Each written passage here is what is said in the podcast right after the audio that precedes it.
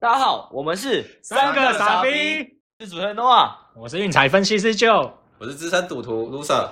我们待会要介绍的这场比较特别，因为 Joe 老师在录制之前有跟我提到，我们这次要介绍的是大小分，不是浪分。对，因为 Noah 知道我平常是主攻这个浪分盘的，那这一次会选择大小分来分析，就是因为这场其实开的盘口大小分的盘口是蛮特殊的，所以一定要提出来讲一下。好，那我来介绍一下明天早上奥克兰运动家对上芝加哥白袜的比赛。运动家这边是由 w a d i c h 客场先发，白袜这边是由很会 show hand 的 Shortens 主场先发。国际盘盘口大小分是实输。那在分析之前，我想要先听听看一下 Loser 大小分的看法是什么？你会投大呢，还是买小？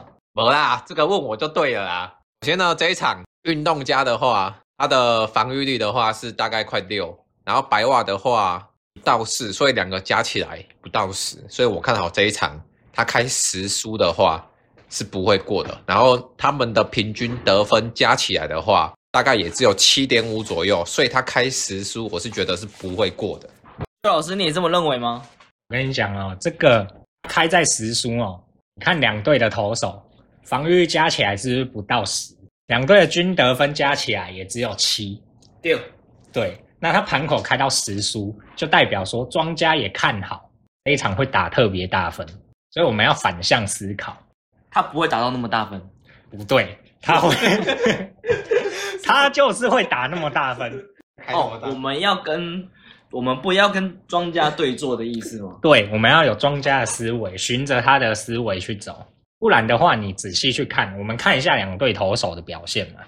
你看运动家投手好了，他客场的防御率高达七点四三，近况八月份出赛的防御率高达四点九七。那你再看这个白袜队他的投手，他主场的防御四点八八。八月份近况初赛的防御高达五点三三，那也就是说两两个投手在近况上来讲，或是整季上的状况来讲，都不是那么好。对，防御率都特别高。那你去看哦，两队的平均得分加起来只有七而已嘛，对不对？对。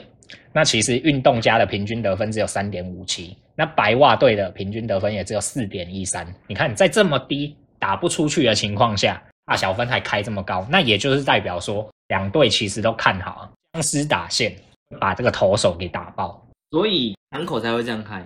对，庄家就是认为说，虽然两队的平均得分都很低，但是因为投手太炸了，怎么投这个死尸打线啊、僵尸打线都会把把它给打出去。啊为什么盘口他不要把这个比分拉高呢？已经拉很高啦，啊，再拉高呢？再拉高就太高了。老师，你觉得就是实输？这个比分是刚刚好，但是有猫腻。不对，十输是太高了，十输是太高了，太高了。因为我觉得以两队的僵尸打线，就是平均得分加起来只有七的情况下，这场啊大小分应该是开在八点五，甚至到九平之间，不会开到十输。对，不会开到十，开到十是有点太高估两队的得分能力了。所以庄家一定知道了什么，所以才会把盘口开的这么高。像是就老师你这样讲的话。我买十，我要买十加嘛，对不对？对。那你刚刚的意思不就是说，这个盘口已经被开的太高了？那我还买十家，会不会我要更高啊？庄家，你所以你要顺顺着庄家的开盘的思维来去想啊，他会开那么高，一定有他的理由嘛？他就一定会打得更高嘛？对，所以他应该反向思考，他就是两队的平均得分这么低的情况下，就是还是会打很大分，你就要这么想。啊，如果啊两队没有打到这么高，那就是我白痴了，我就被庄家骗了，是这意思。那就好是，因为我们第一次聊到大小分嘛，对，你会跟我们的听众聊分享一下，就是你在看大小分的时候，你会看哪一些数据啊？大小分最主要的哈，我还是以盘口为主，就是它盘口开多少，然后配合数据去看整体。而不是说两队的那个防御特别高啊，然后打击特别好啊，我就会买大这样子。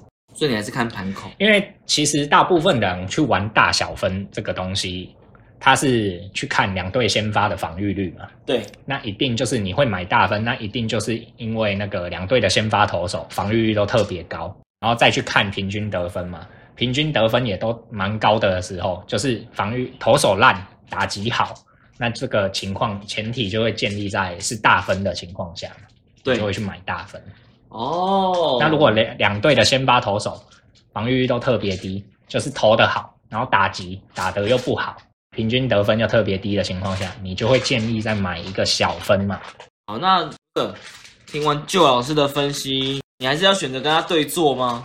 呃，我还是相信我自己，我还是相信他打不到十分。可是 loser，你要想哦，我这边已经是四连胜的状态了，前两次跟我对坐都是输的，你确定你还要坚信你自己的路吗？我觉得啦，我是相信他打不到十分啦。前面应该是你运气好啦。